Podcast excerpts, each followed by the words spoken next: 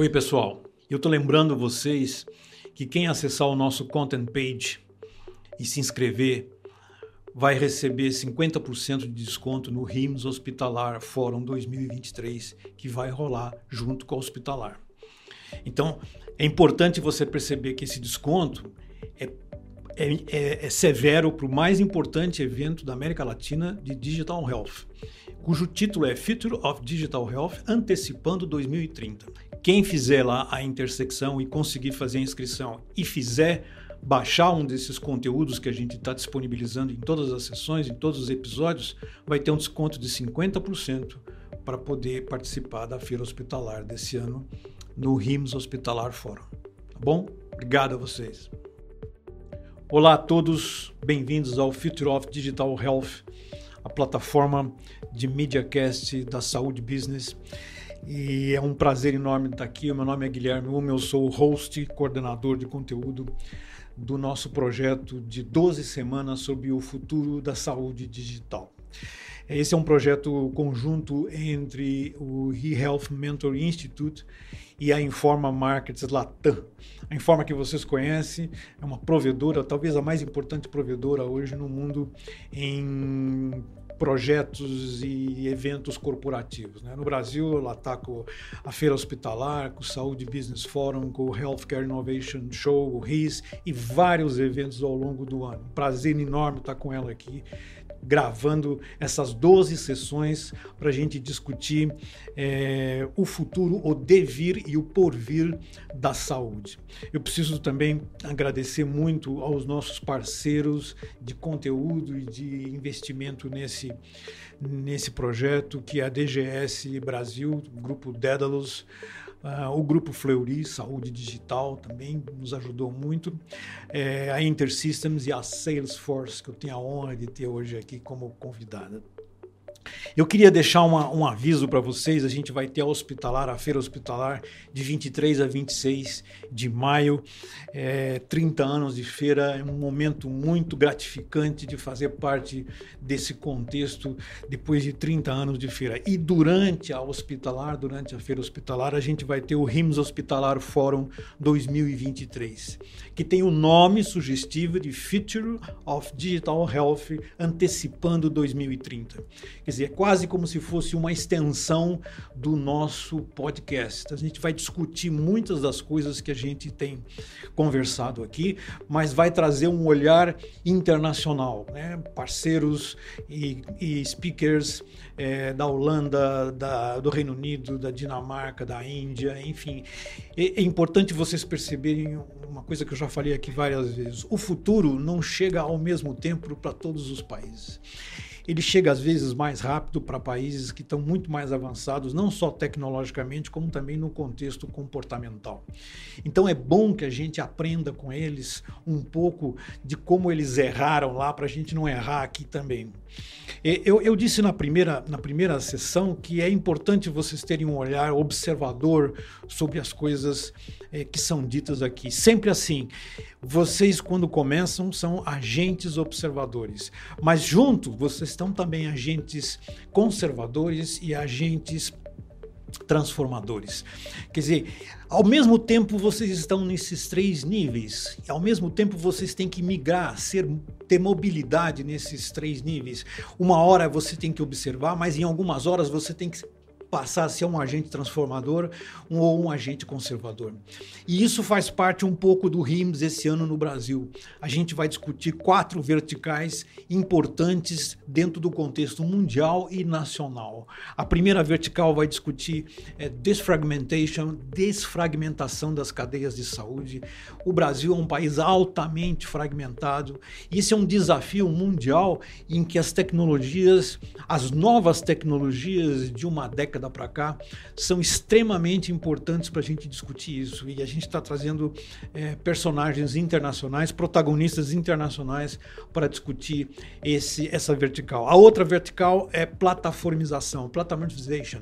Quer dizer, no fundo, tudo que a gente está conversando aqui vai girar em torno de plataformização. Quer dizer, as plataformas talvez seja o único consenso mundial sobre como devem funcionar as cadeias de saúde. Quer dizer, ou elas funcionam de forma é, plataformizada ou não vai ter jeito. Ou funciona em rede ou não vai ter jeito. Nós não conseguiremos compartilhar dados dos pacientes de forma a reduzir custeio e aumentar acesso. Então, essa vertical é muito importante. A terceira vertical é remotelização, remotelization, onde a gente vai discutir telemedicina, é, telehealth, telecuidado, connect care, quer dizer, todas as ações que estão distanciando os players da cadeia de saúde e também estão distanciando o consumidor da própria medicina, da própria prática médica esse é um momento para a gente discutir é, vários desses fenômenos que já estão bastante avançados em alguns países. E finalmente, a algoritmização, algoritmization, que é a parte que a gente vai tratar de inteligência artificial, bons exemplos internacionais, a gente tem um hype aí do GPT, mas fora do hype tem muita coisa acontecendo em inteligência artificial que usa, que abusa dos algoritmos e isso faz parte da nossa programação do RIMS Hospitalar Fórum 2023. É o que é muito importante hoje vocês terem acesso a não só ao nosso podcast, mas também a essa extensão que será o evento que ocorrerá na, na feira hospitalar. Conto com vocês lá. Me mandaram também para vocês darem like, se inscrever. Eu não sei nada do que é isso, mas sempre me buzinam. Olha, você não está. Os caras não estão dando like, então, por favor, dê like aí para a gente ganhar algum prestígio internamente. Eu tenho a honra de ter aqui comigo hoje a Patrícia Andrello, é, da Salesforce. A Patrícia é responsável é, de novos negócios em healthcare e life science da Salesforce, é, possui master degree em Harvard, é, enfim, tem enorme é, experiência, mais de 15 anos de experiência na área de tecnologia em saúde, advogada, enfim é uma craque em discutir conosco o nosso tema de hoje, que é a automação dentro da cadeia hospitalar. Quer dizer, é, nós estamos muito atrasados em automação no Brasil, infelizmente. Eu não estou falando só automação hospitalar, estou falando em todo tipo de automação que envolve a cadeia de saúde. Obrigado pela tua participação, Patrícia. Um grande, um, um grande abraço de, de acolhida para você no, no, nos ter aqui. Eu é que agradeço, Guilherme. Um grande prazer estar aqui, uma que oportunidade bom. incrível de poder discutir esses temas. Na verdade, é uma honra estar aqui para poder hum, explorar é, esses assuntos todos que são apaixonantes. Tecnologia para a área da saúde. Sim. A gente ficaria aqui semanas sim, falando sim, sobre esse é, tema. É, é, é verdade. Eu saio daqui, preciso de duas horas para me desligar do, do envolvimento que a gente tem com o, o temário que a gente discute aqui.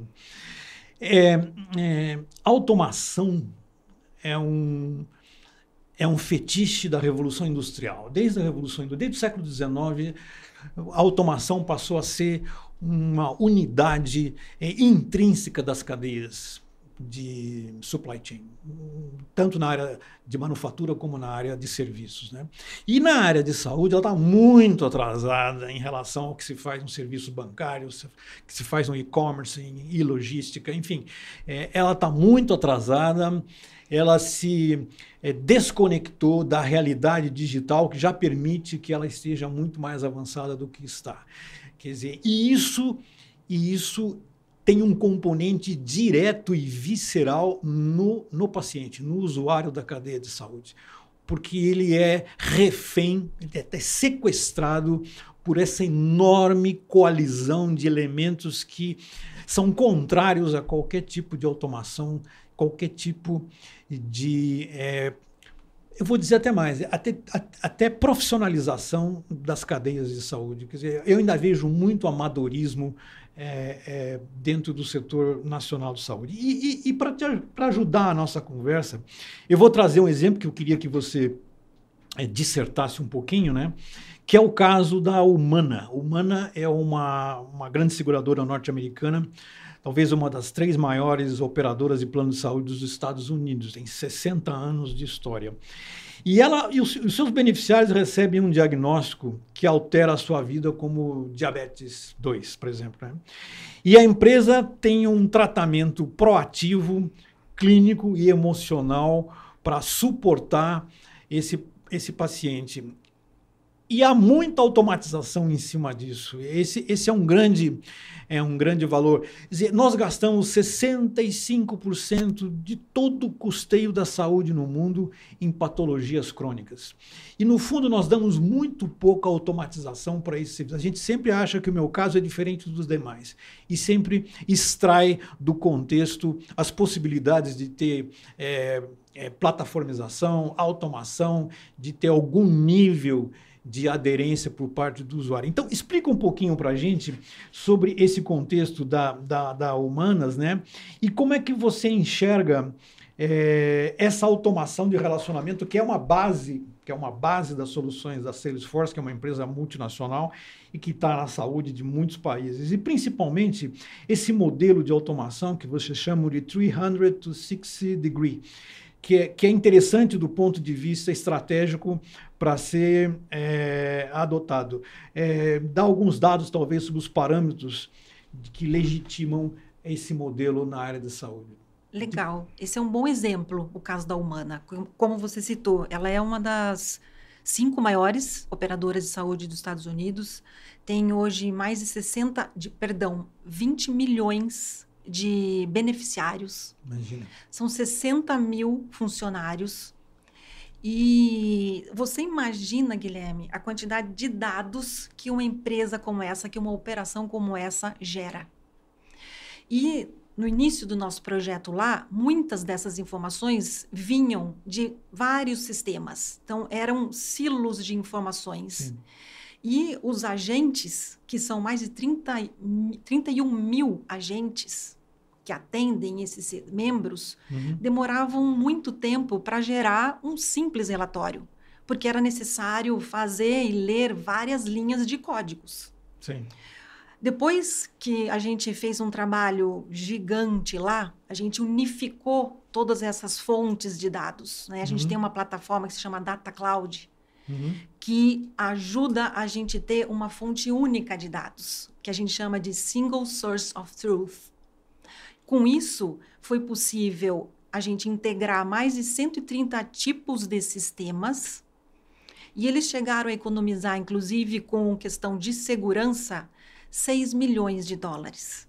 Porque para você fazer essas integrações todas, requer um sistema ou vários sistemas de interoperabilidade e que custam muito dinheiro. Sim. Então a gente conseguiu estabilizar essa miríade, miríade de, de informações numa fonte única. Uhum. E então isso é a nossa fortaleza de automação dos relacionamentos uhum. e de dados. Uhum. Agora a nossa grande fortaleza é ter a visão 360 do paciente, que é quem está no centro do cuidado. Uhum. No caso da operadora, é o beneficiário, uhum. mas no caso de um prestador, é o próprio paciente. Uhum. Então a gente conseguiu, ou na verdade essa é a nossa grande inteligência em fornecer essa visão 360 uhum. para que quem está no centro do cuidado tenha suas informações num único lugar. E aí os médicos ou os agentes de cuidado conseguem é, obter essas informações de forma mais fácil. Daí há uma fluidez no atendimento. Mas acho que o turning point que a humana uh, foi capaz de uhum. identificar, e você até chegou a citar de certa forma, foi o modelo. Eles fizeram uma transição do modelo reativo para o modelo preditivo do cuidado. Então, é a grande questão de cuidar da saúde e não da doença. Sim. Então, a partir do momento que um beneficiário ou um membro entra em contato, o agente tem lá no console da nave dele os dados clínicos, os históricos de comunicação, o, as, uh, os dados dos planos e, inclusive, quais são os meios de comunicação que esse paciente prefere ser atendido por exemplo, celular, notebook, enfim, justo, onde ele estiver. Justo. É, com uma inteligência artificial nativa na plataforma, a gente consegue fazer o que é tão importante hoje na saúde, não só na saúde, mas acho que em todas as outras demais indústrias, que é a personalização. Então, diante dessa multicanalidade que a gente tem disponível como você citou, e-mail, telefone, chat, WhatsApp, o próprio website. o paciente ou o membro ele vai ser atendido naquele canal que ele entrou. Sim. Se o procedimento ou o caso demandar mais complexidade, uhum. daí a gente consegue transbordar isso até para um atendimento humano, se for o caso. Então, essa omnichannel, que é o que tantos, né, o, o, termo Sim. em inglês. O híbrido. O híbrido. E essa multicanalidade foi capaz de fazer com que os membros da Humana uh, se sentissem mais acolhidos.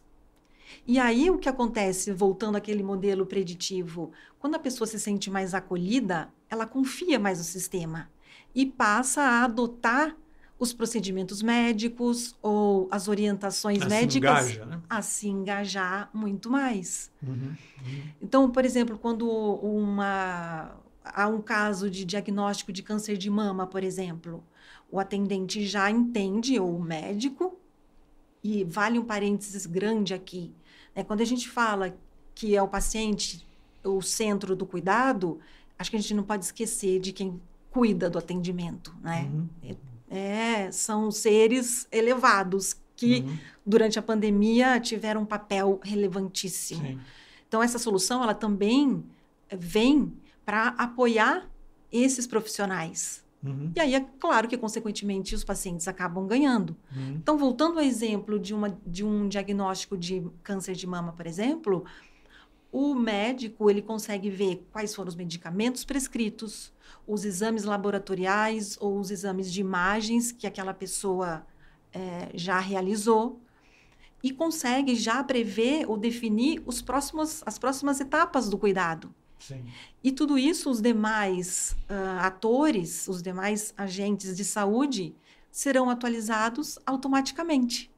Então, essa fluidez no atendimento, a rapidez desse atendimento acaba ajudando no desfecho clínico e no dia a dia dos próprios profissionais que estão ali. Você, sabe que isso é uma coisa, isso é uma coisa muito interessante que você está falando, né? Porque normalmente no, na, nas patologias oncológicas, né, o, o, o, paciente ele tem um, um maestro, né, um mestre, aquele que, que, que direciona o atendimento dele, mas normalmente o paciente oncológico ele carece de muitas outras instâncias Sim. médicas para atuar, tanto no aspecto mental, como no aspecto é, de comorbidades, como no aspecto de relacionamento humano, profissional.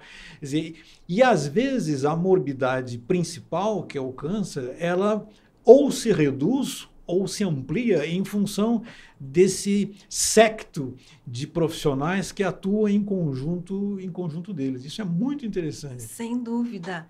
E esse aspecto emocional é muito importante. Sim. Eu até acho que ao longo aqui da nossa conversa gostaria de é, trazer à tona um relatório que trata dessa questão holística da gente tratar do paciente. Sim. sim é, a questão sim. física é um dos aspectos mas isso que você falou faz todo sentido. Muitas vezes a gente entra com uma enfermidade, mas por conta de um mau atendimento, a gente acaba desenvolvendo sequelas emocionais que acabam sendo piores do que aquilo que gerou sim.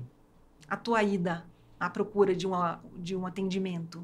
Sim, sim. Você sabe que eu tive. A, a, a, minha mãe faleceu de leucemia. Ficou 12 anos com leucemia antes de falecer, né? Nossa, que dificuldade. E, e, e depois, o, o, o, o principal. É, o principal, a principal resposta que ela precisava, minha irmã atuava muito junto com ela na parte de suporte, né? Eram todos os envolvimentos paralelos que de alguma forma é, é, acentuavam a, o quadro dela, quer dizer, ela já era uma pessoa que tinha 70 anos de idade e tinha é, uma visão do mundo completamente diferente do que normalmente você tem, e, e, isso criava uma, uma dicotomia entre os médicos, que tinha que ser, de certa forma, contemporizada pela minha irmã, porque havia divergências ali entre, entre formas de atuar. É, e isso a gente vê que é uma coisa normal. Comum. Pacientes no SUS, então, você vê é, rotineiramente é, esse tipo de, de falta, né?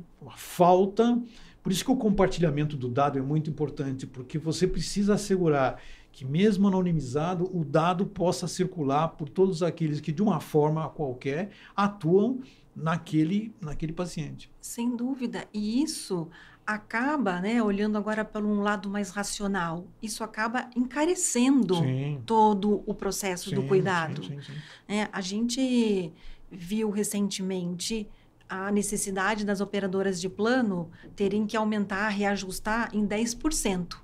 É um aumento significativo. Sem dúvida.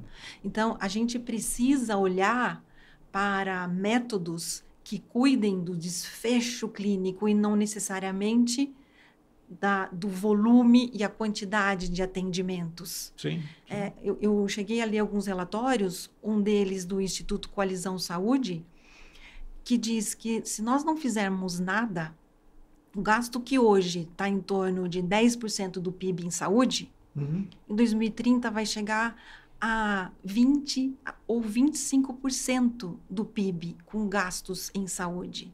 Uhum. Então, colocar o, o paciente ou aquele que precisa no centro do cuidado não é só uma resposta a uma tendência de mercado. É uma questão de sustentabilidade financeira mesmo do setor. Sim. Então, é, eu, eu, realmente acredito que a gente precisa, todos os, os entes, todos esses atores da saúde precisam é, pensar em a gente migrar para o modelo do Valued Based Care, que é o modelo que. Como é que você vê premia... isso no Brasil na, na, próxima década? Vamos dar um chute aqui de 10 anos. É, um modelo, é, eu diria até que é óbvio, né? que é extremamente óbvio, mas vejo ele muito pouco pensado no Brasil.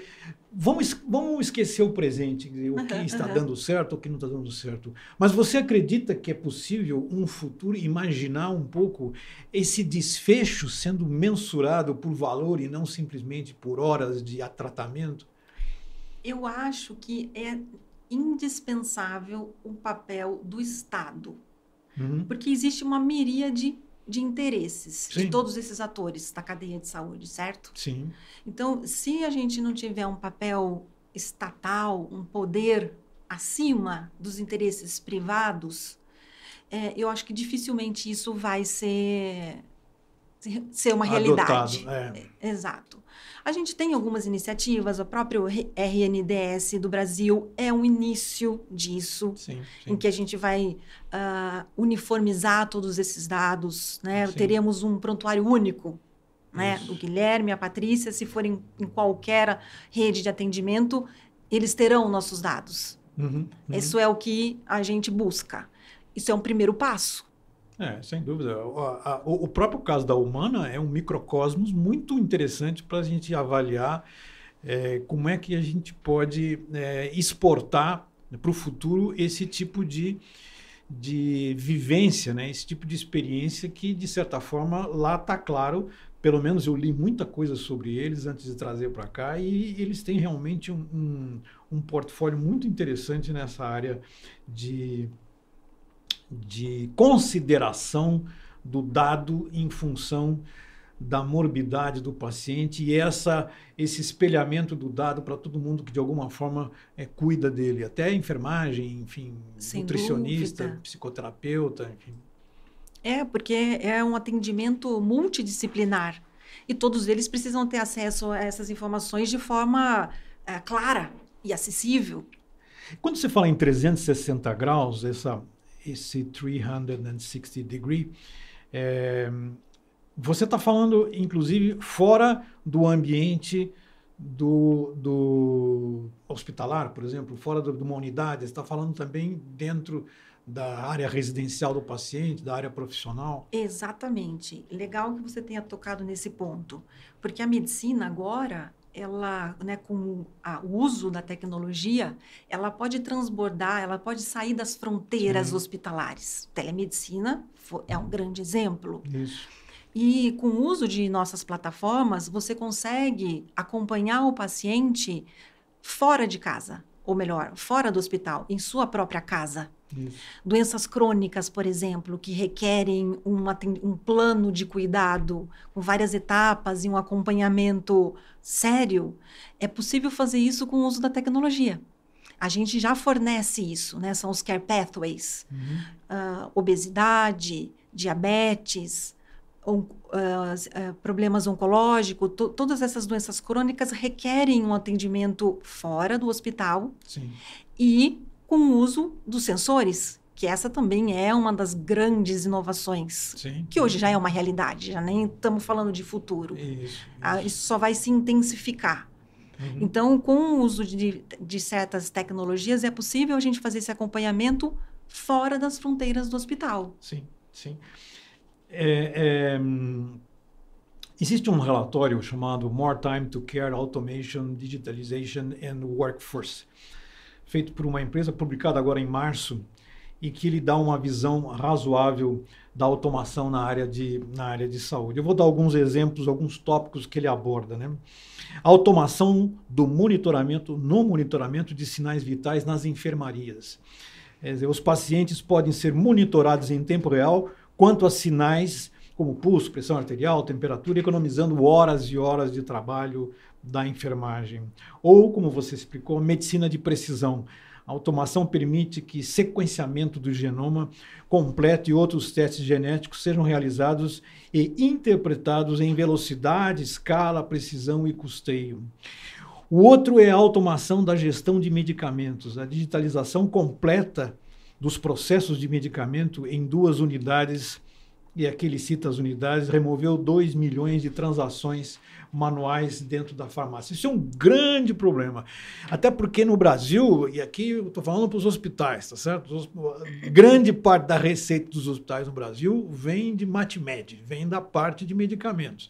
Então, é, é, até o profit, se é que é a profit, né, vem da parte de, de medicamentos. E, e, e, quando você automatiza essa, esse setor, que é um setor melindroso, né, porque envolve compras, envolve, é, enfim, envolve toda a cadeia de saúde de fornecimento do, dos medicamentos. Quer dizer, você já pode automatizar isso em muito, em muito, com ferramentas para esse tipo de, de automação. Automação de laboratórios de testes, relatórios, laudagem, enfim. Automação de resumos de alta, isso aí isso é um absurdo. Um médico gastar 19 minutos, a média aqui, para o médico fazer um resumo de alta. Um resumo de alta. Sabe para que serve um resumo de alta? Para nada.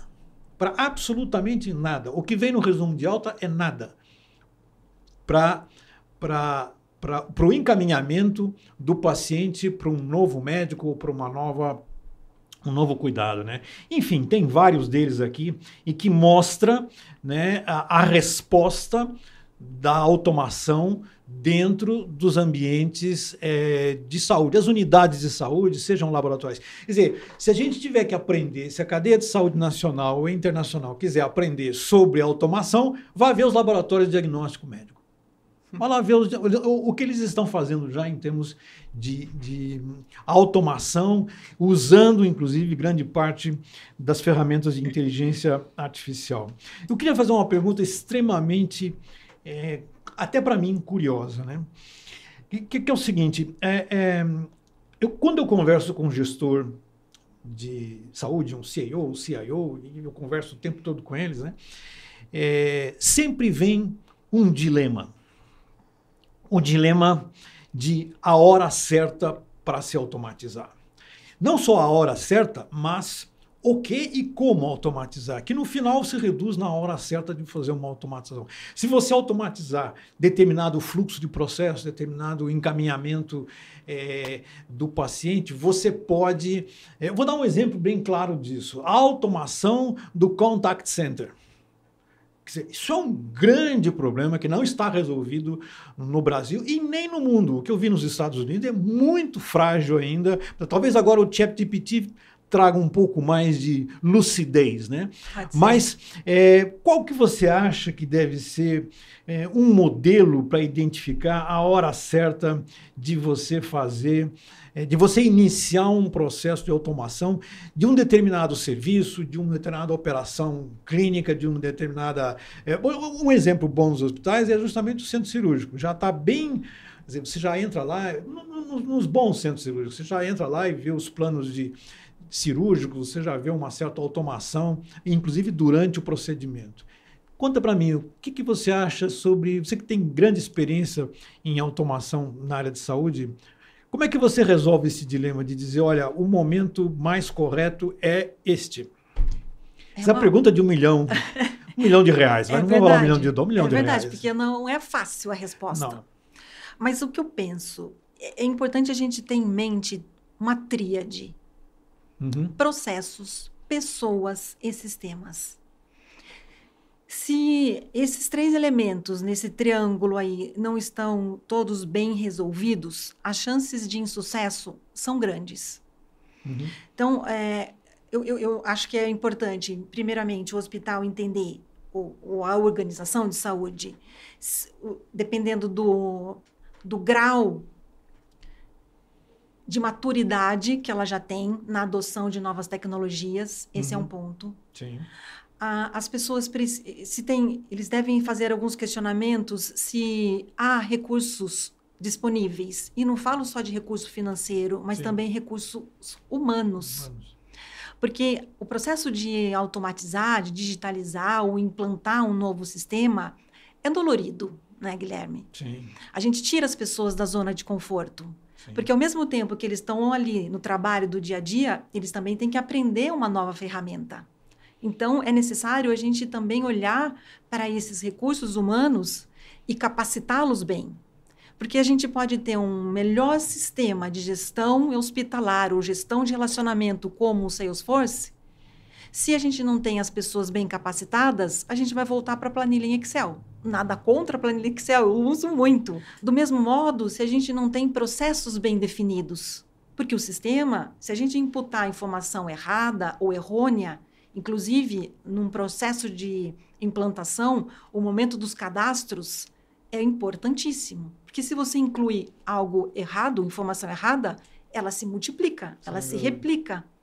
Então, processos bem desenhados também devem estar dentro do, da, do manual das organizações que querem se automatizar. Uhum. Então, se esses três elementos não estiverem muito bem alinhados, se esses astros não estiverem alinhados, o risco é alto. E é claro que é necessário também colocar na mesa a análise do custo financeiro. Sim. E eu diria que, por último, né, e a gente tem muito. Estamos numa fase crítica em relação à segurança e privacidade. É, antes de seguir ou embarcar numa jornada de digitalização ou automação, é importante os gestores terem em mente se aquela plataforma está pronta para atender e está em conformidade com as leis locais uhum. de segurança e privacidade. Uhum. Né? Uhum. Na área da saúde, a gente lida muito com dados sensíveis. E, e, então esse é um ponto que deve estar tá também ali na lista para ser avaliado. Sem dúvida, sem dúvida.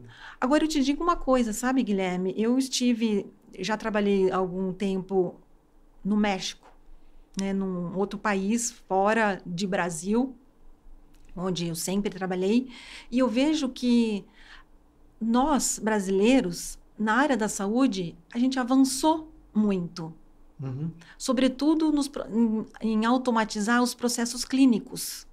Uhum. Então, o Brasil, apesar de termos ainda muita coisa para melhorar, a gente sim tem uma adoção de tecnologia que se diferencia dos sim. demais países da América Latina. Sim. Então, essa minha saída me fez ver que a gente não é não somos tão assim não atrasado. Tá não, tá no, tá no, não, a gente já decolou. Precisa muita coisa ainda ser feita, sem dúvida, mas acho que a gente tem aí uma lição de casa feita. É, eu, eu, eu também vejo em vários países isso isso, eu, eu acho que o Brasil tem uma conexão, inclusive isso, isso descarrega na área de saúde, mas o Brasil tem uma boa mobilidade com tecnologias, né? Vejo na área de varejo, na área de e-commerce, no setor bancário, quer dizer, nós temos hoje um dos melhores setores bancários mais digitais do mundo, está no, tá no Brasil, quer dizer, Sim. devíamos é, ir lá de noite e roubar essa tecnologia para a área de saúde. Eu preciso lembrar aqui dos nossos apoiadores nesse projeto, que é a DGS Brasil, do grupo Dédalus, que é provedora de soluções de diagnóstico e gestão hospitalar na Europa, no mundo, é, com sede na Itália. E eles têm lá hoje quase 5.700 laboratórios que eles atendem, tem quase 3 mil profissionais estão no Brasil e estão fazendo um, um, um, bom trabalho na área de diagnóstico. E também a InterSystems, que é uma provedora norte-americana que atua muito com plataformas avançadas de interoperabilidade e que, e que se vangloria e tem o direito de ter um bilhão de registros de saúde em todo o mundo sendo gerenciado pelas tecnologias que eles é, produzem. E, e, e, isso acontece há mais de 30 anos, hein? Quer dizer, não é uma empresa nova no setor. É, nesse sentido que você se referiu, eu queria dar alguns exemplos é, de automação que alguns países já estão já estão ou avançados ou estão avançando, né? É, em relação principalmente a escassez de mão de obra. Nós vamos enfrentar isso nos próximos 15 anos, 10, 15 anos.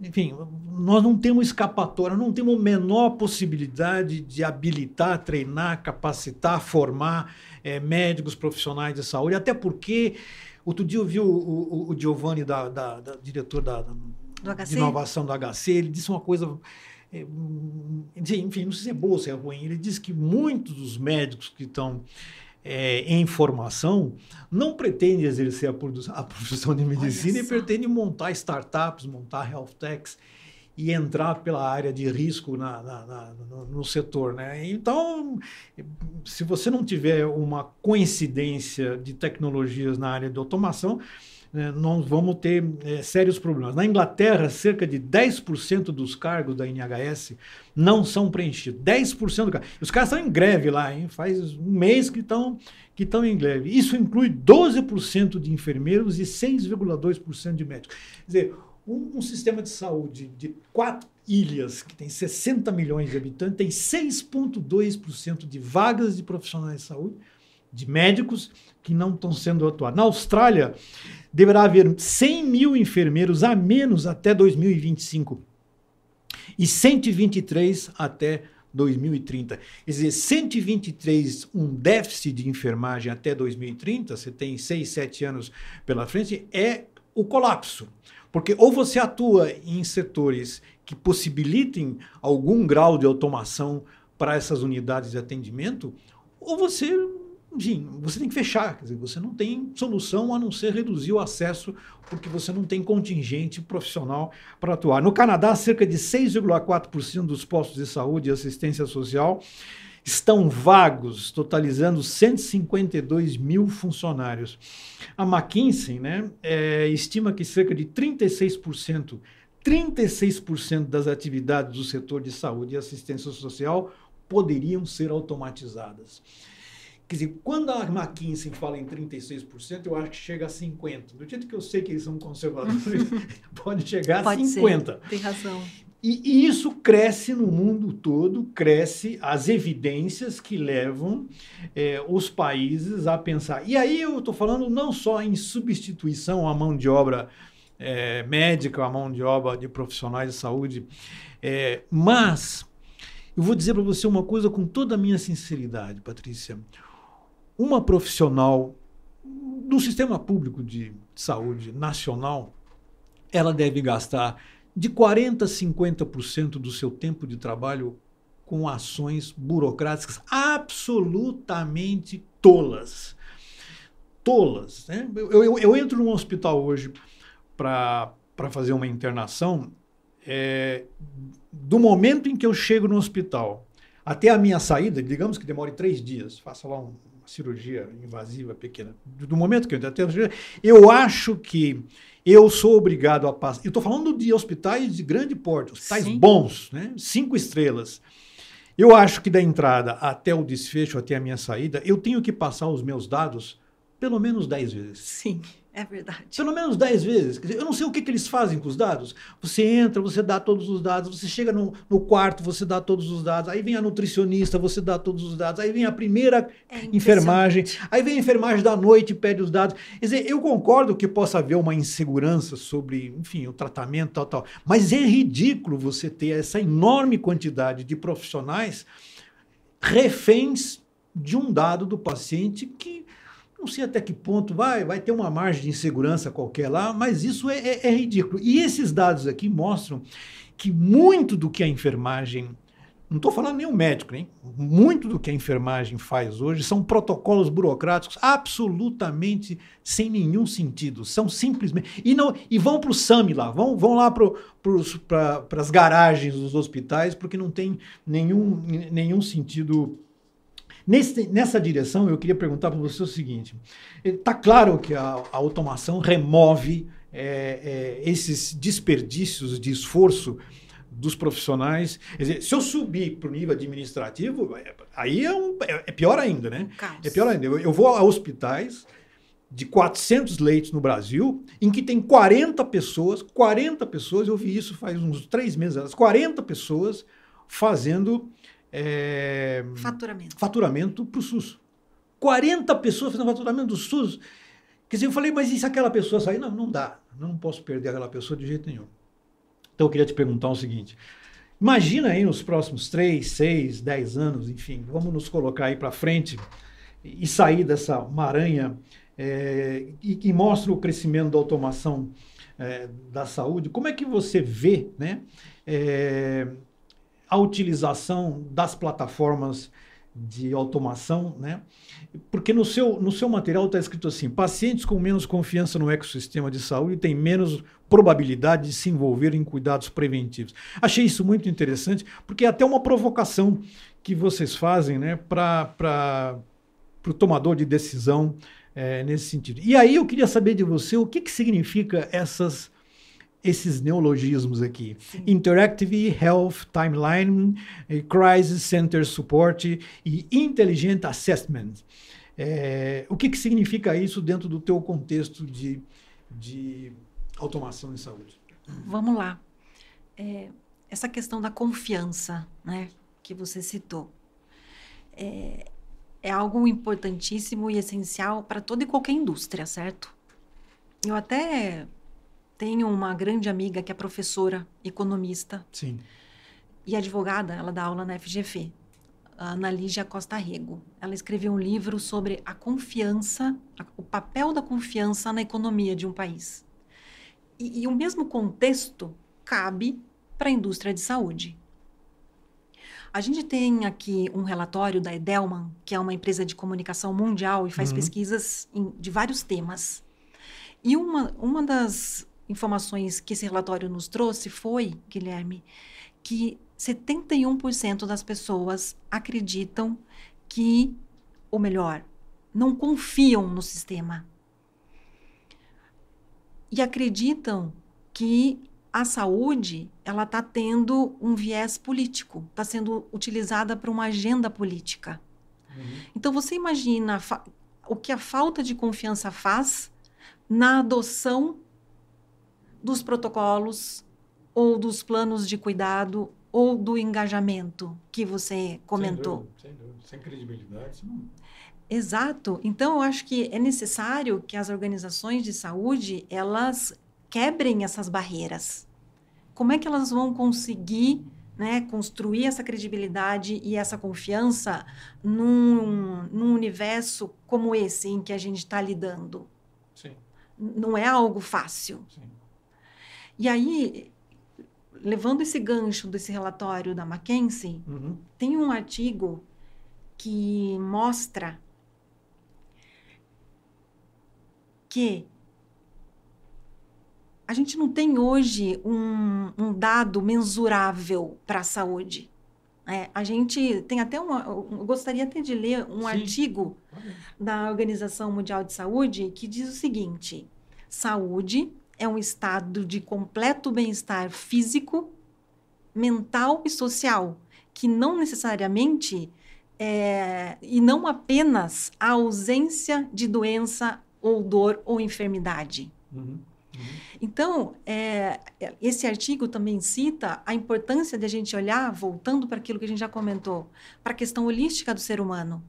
É, a gente tem a saúde mental, a gente tem a saúde física, a gente tem a saúde social e a saúde espiritual.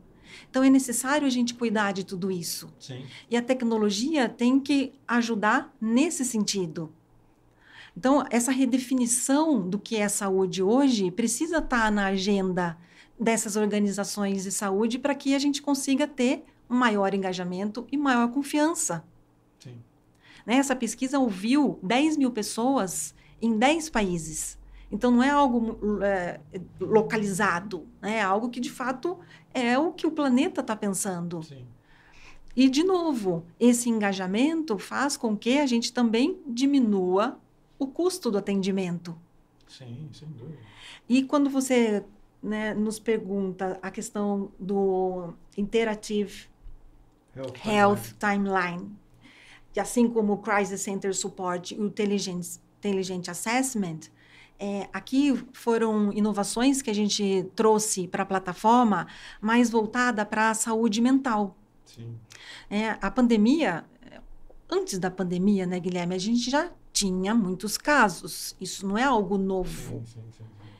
Talvez a pandemia. O mundo está louco faz um Exato. meio século, pelo menos. Exato. Talvez a pandemia tenha exacerbado é, isso. Emergiu, né? As coisas emergiram lá e. Justamente.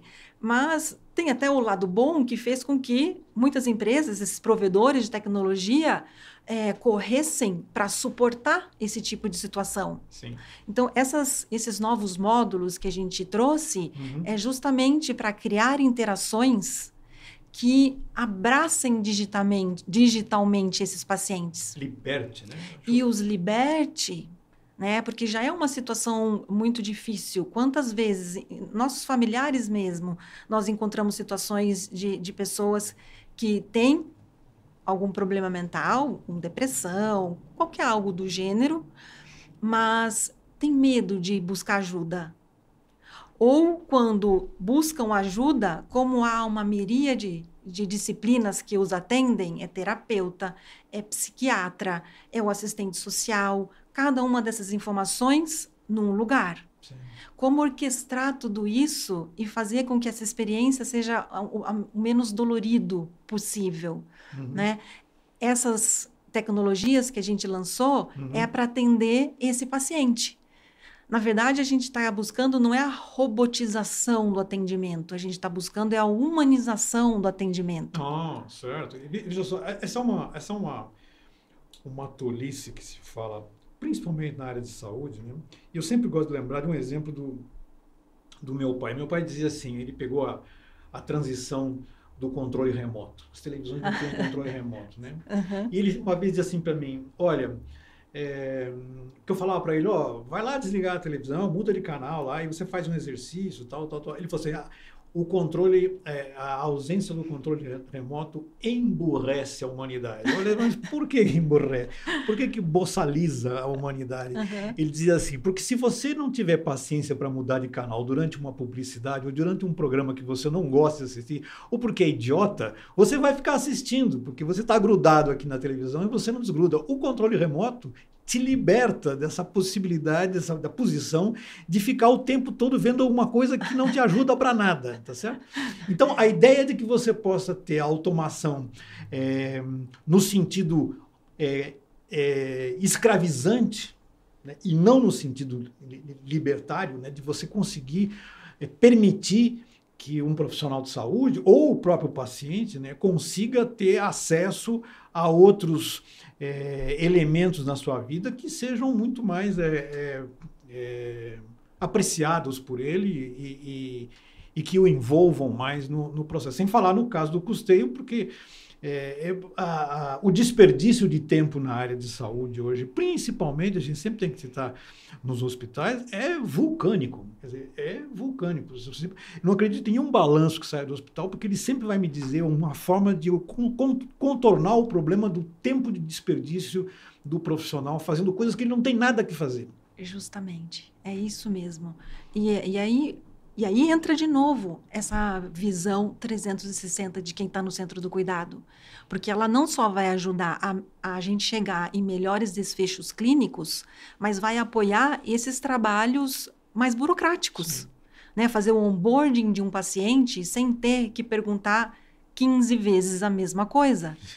Na, ali na entrada, você. Primeiro que você já tem os dados. Sim, sim. Segundo, que você já faz toda uma árvore inteligente, com a ajuda de inclusive inteligência artificial, que você já faz essa, constrói essa árvore de perguntas que servirá para toda a jornada do paciente ali naquele atendimento. É, então, a, a, a, sistematização, a automatização, ela vai ajudar para alguns resultados é, que trazem maior valor agregado, mas também a esses trabalhos manuais, vamos chamar assim, de preenchimento de uma ficha. É. Eu espero que nesse dia aí, 2030, a gente tenha se libertado de uma enorme.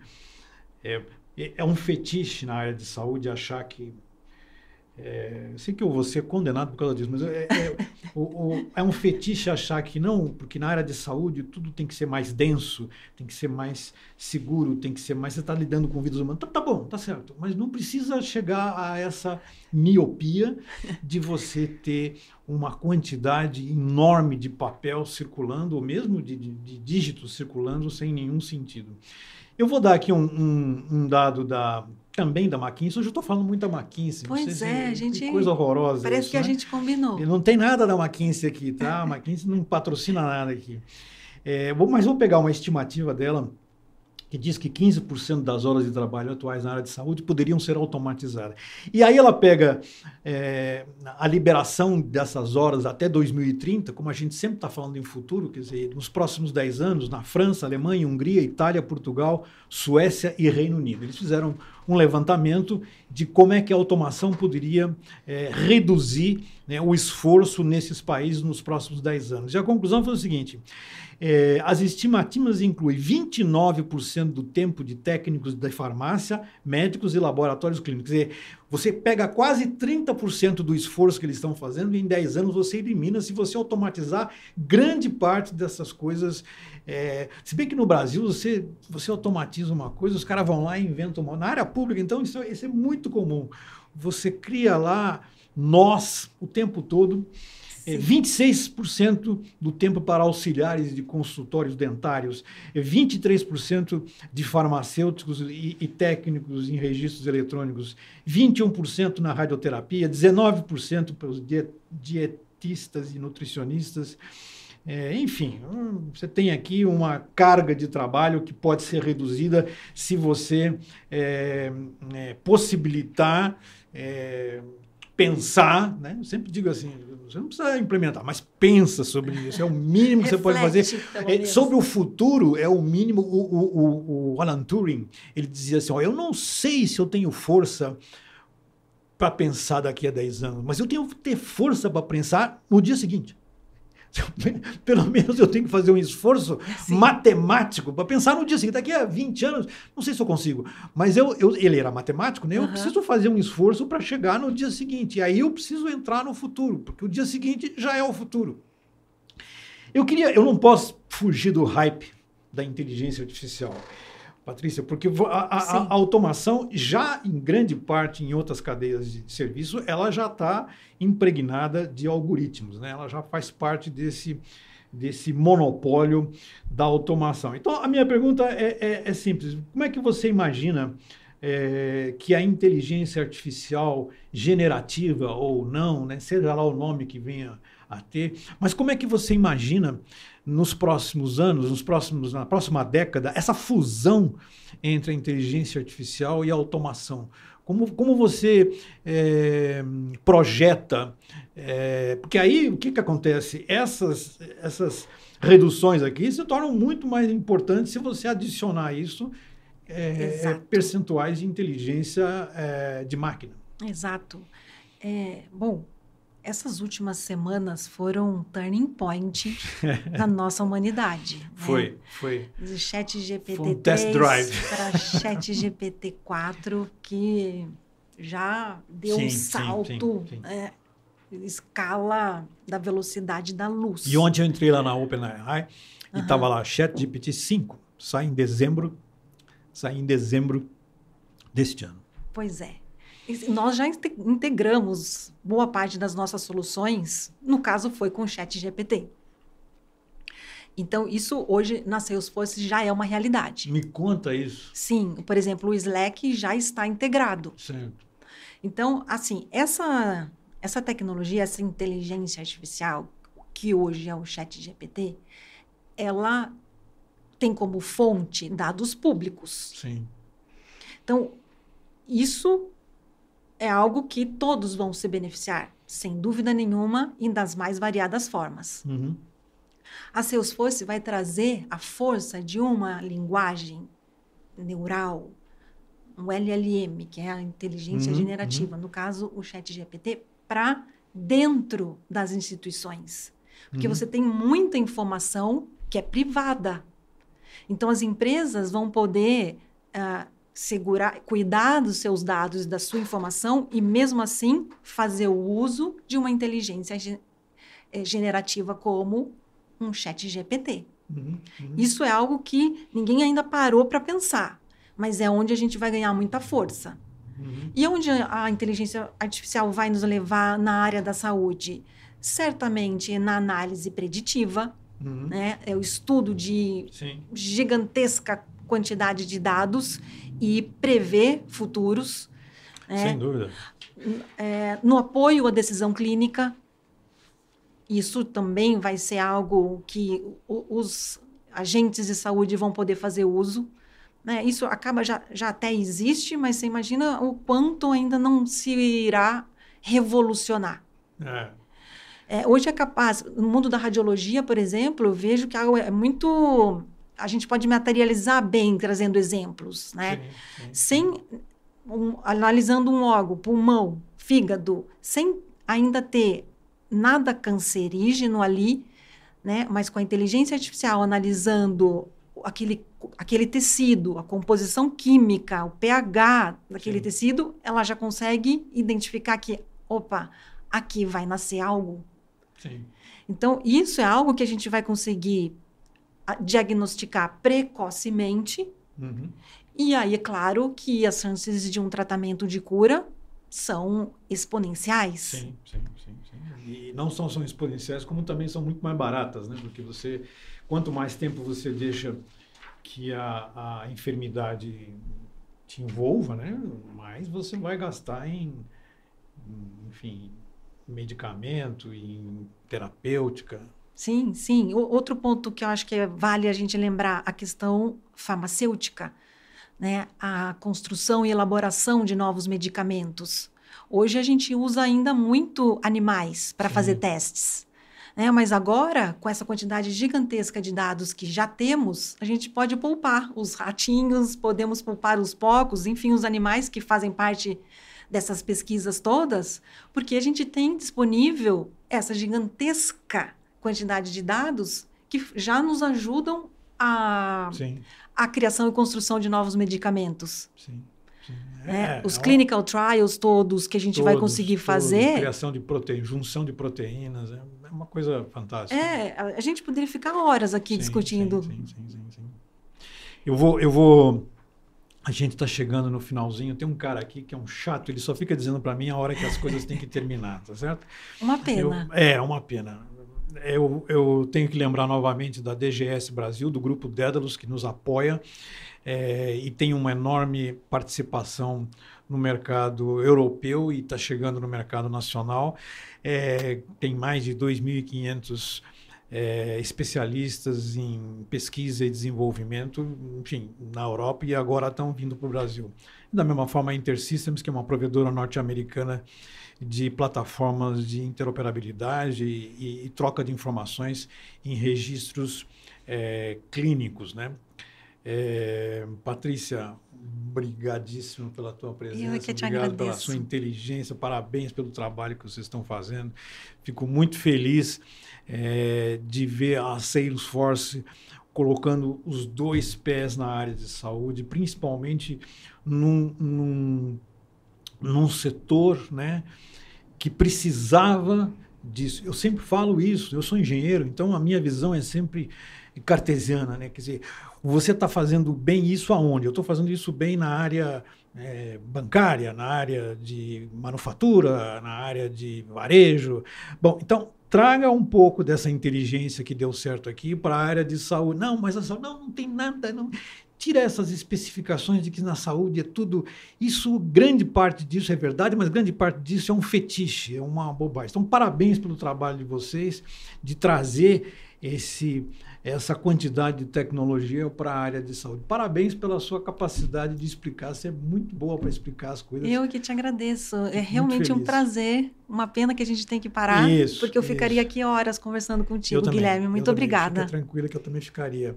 É, obrigado à DGS Grupo Daedalus, ao, ao Grupo Fleury, à InterSystems e à Salesforce.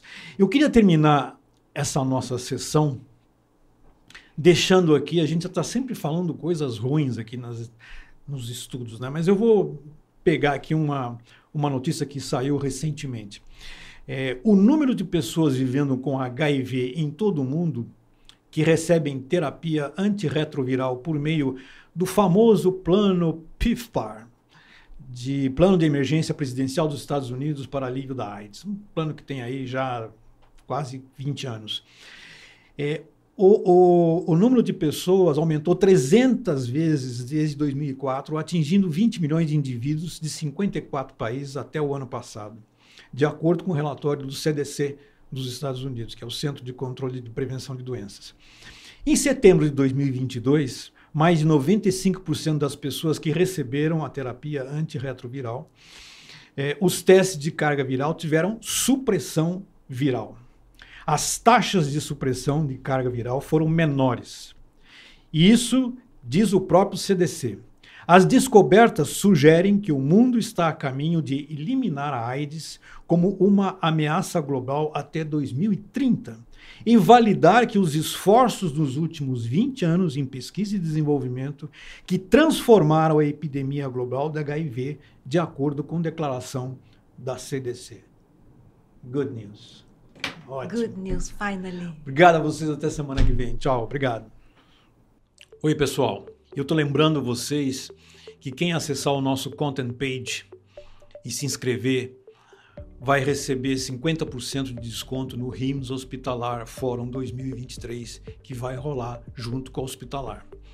Então, é importante você perceber que esse desconto é é, é, é severo para o mais importante evento da América Latina de Digital Health, cujo título é Future of Digital Health Antecipando 2030.